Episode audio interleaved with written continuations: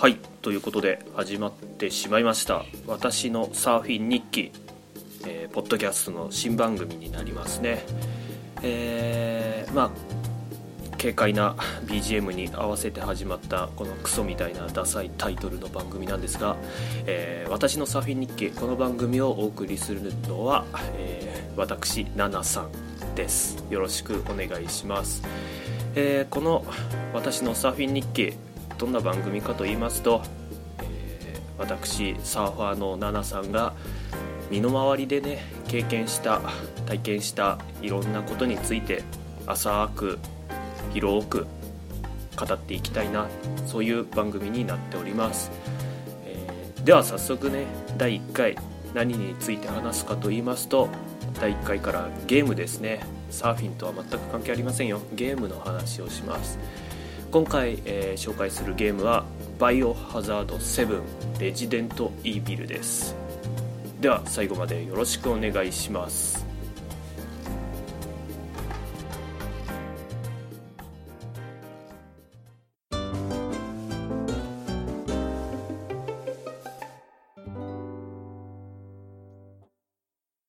はいということで、えー、今回紹介するのは「バイオハザード7レジデント・イービルということでバイオハザード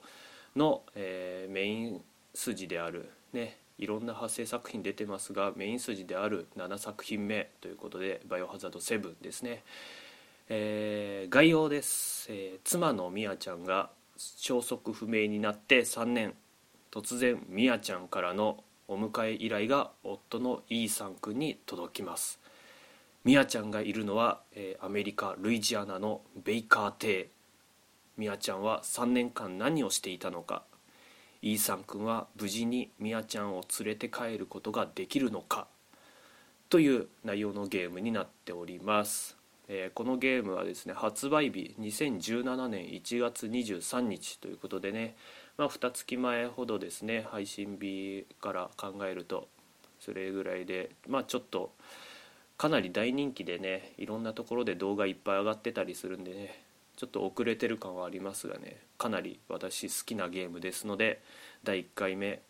私のサーフィン日記第1回目このゲームを紹介させていただきたいと思います、えー、対応機種はですねプレイステーション4あと XBOX の 1XBOX の 1XBOX1 ですねあとは PC パソコンで出ております、えー、プレイステーション4は VR 対応してますね。で私がやったのはプレイステーション4のまあですね。VR は持っていません、えー、でこのゲームセロがついてますね、えー、グロテスクバージョンがセロの Z、えー、グロテスクじゃない通常バージョンがセロの D17 歳以上対象。Z は18歳以上。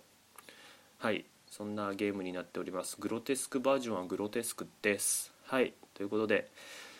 えー、じゃあバイオ7このゲームのね特徴を紹介していきたいと思います。えー、まず一つとしてはステージがかなり狭いっていうのがありますね、えー、このゲームストーリーは主にベーカー邸先ほど概要でも言いましたがベイカー邸の中で進行していきます。でこのベイカー邸結構部屋数は多いんですけどあくまでベイカー邸の中を行ったり来たりするっていうことで、えー、かなりマップは覚えやすいんじゃないかなと思います。でバイオハザード7の特徴その2、えー、敵の種類が少ない、えー、モールデッドっていう今回の敵なんですがえー、モールデッドは4種類います、えー、人型のモールデッドあとは人型から腕が変形した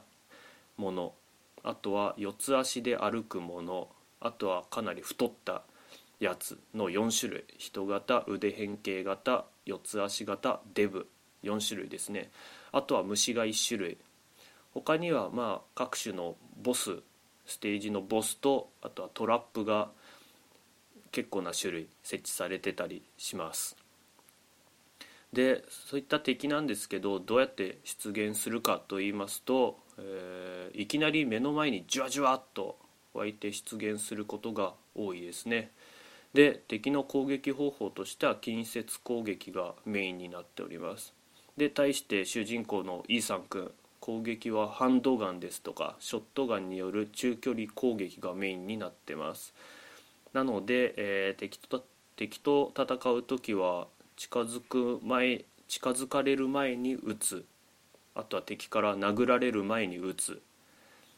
戦闘に緊張感が出ますね。結構前のシリーズとかだったら遠くから敵が狙撃してくるのをこっちからじっくり狙って撃つ。みたいなことが多かった印象があるんですが今回は近接で近接中距離近距離での戦闘が多いので、えー、戦闘に緊張感があってなかなか最後まで敵は少ないんですが戦闘にマンネリ感があまりないような気がしますね。でえー、次バイオ7の特徴のその3ということで、えー、回復方法がかわいい 回復方法がかわいいんです、えー、このバイオ7ダメージを受けると、まあ、視界が真っ赤になっていくんですね。で、えーまあ、視界が真っ赤になることで自分が死ぬっていう感じがすごく出てるような気がします。で、えー、そういったえー、自分が死ぬ瀕死の状態からどうやって回復するのかというと、え、回復薬を左手にかけて回復する。ここ重要ですね。回復薬を左手にかけて回復。じゃあこの回復薬っていうのは何のことなのかと、えー、ハーブと薬液を合成して手に入る緑色の液体なわけなんですね。でちなみに、えー、ハーブと薬液を合成って言ってるんですがこの薬液、えー、火薬と合成すると銃弾になるっていうまあいわば不思議薬品ですよ、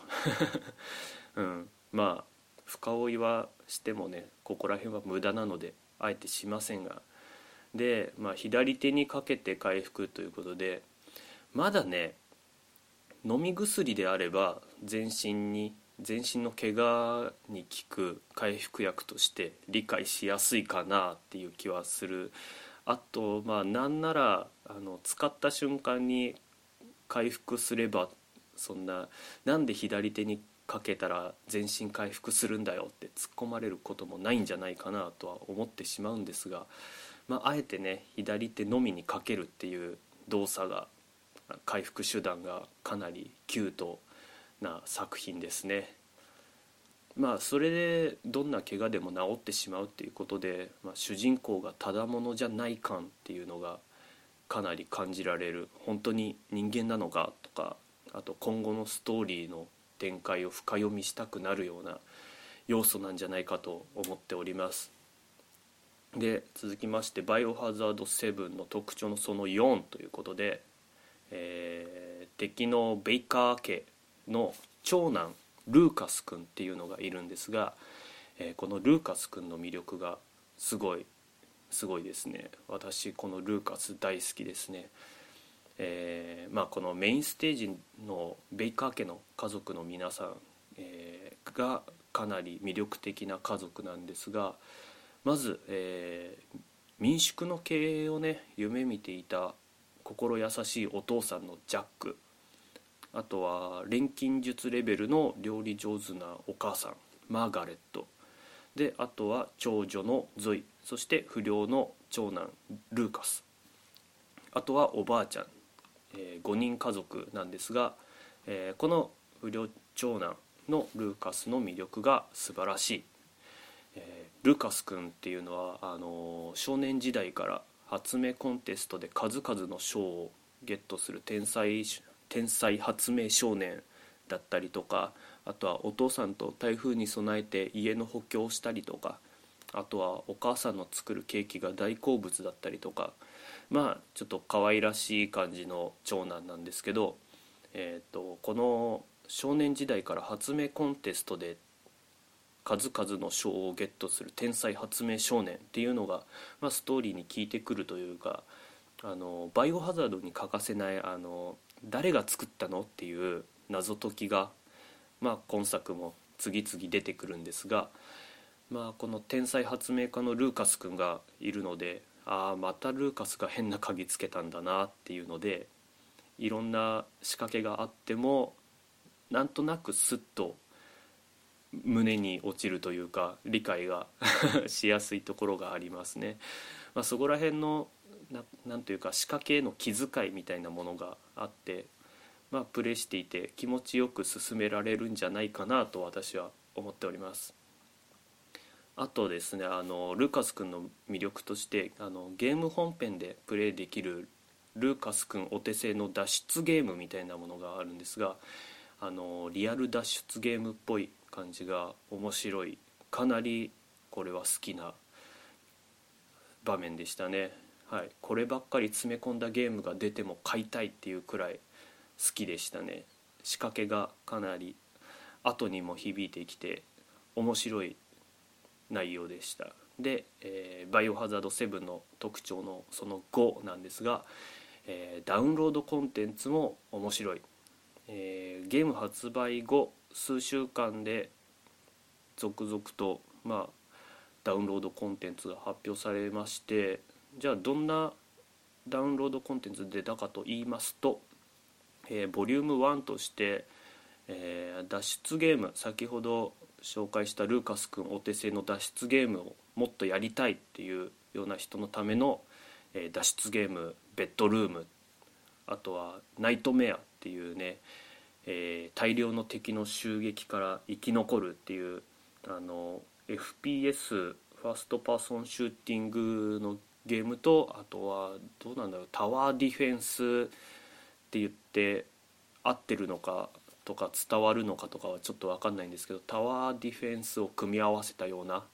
FPS とタワーディフェンスを組み合わせたような戦略ゲームナイトメア。えー、あとは「イーサン・マスト・ダイ」っていうあの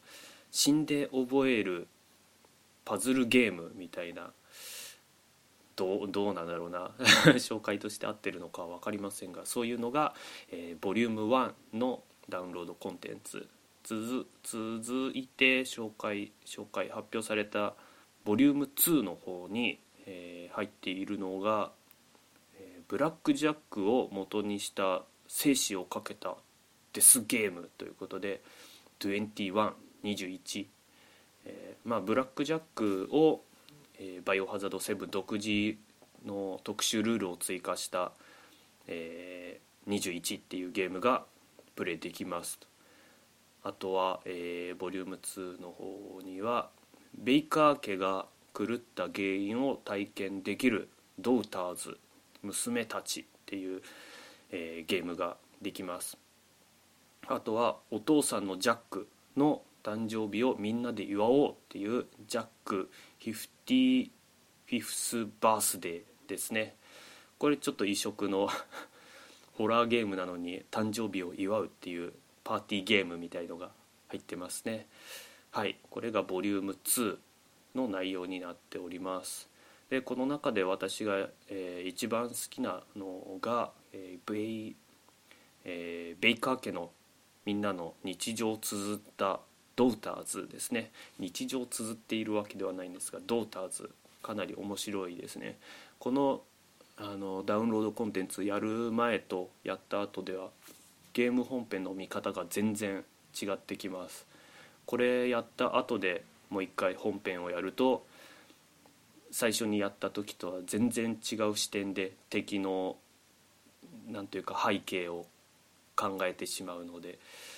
2度楽しめるみたいなところでこのドーターズはぜひやってほしいダウンロードコンテンツです最初はね憎らしかったベイカー家なんですけどこのダウンロードコンテンツプレイした後だったらああこいつらもバイオハザードの被害者なんだなっていう同情の眼差しで見てしまう。そんな素敵なダウンロードコンテンツになっております。はいということで「バイオハザード7」あの紹介したんですが、えー、まあ私過去にやった「バイオハザード」って言ったら4から6ですね。456だけをやっているんですけど、まあ、456とはこの7ガラッと雰囲気が変わりましてその雰囲気がかなりいいんじゃないかなと少なくとも私にはすごい合っているなと。でこれからのバイオハザードはこの路線で進んでいくのかなって考えるとすごく続編が楽しみになってきますね。はいということで「バイオハザード7」紹介させていただきました。まあ動画を見て内容知ってますよとか当然プレイしてますよっていう人も多いかと思いますがまだプレイしていない人は是非買ってプレイすれば損はしないんじゃないかなと思います。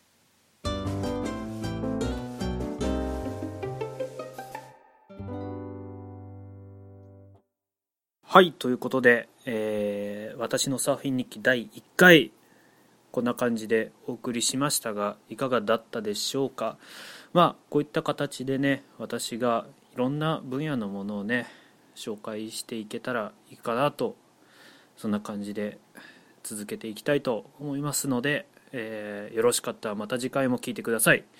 はいそんなわけで、えー、私のサーフィン日記第1回お送りしたのは7さんでした。ではまた次回。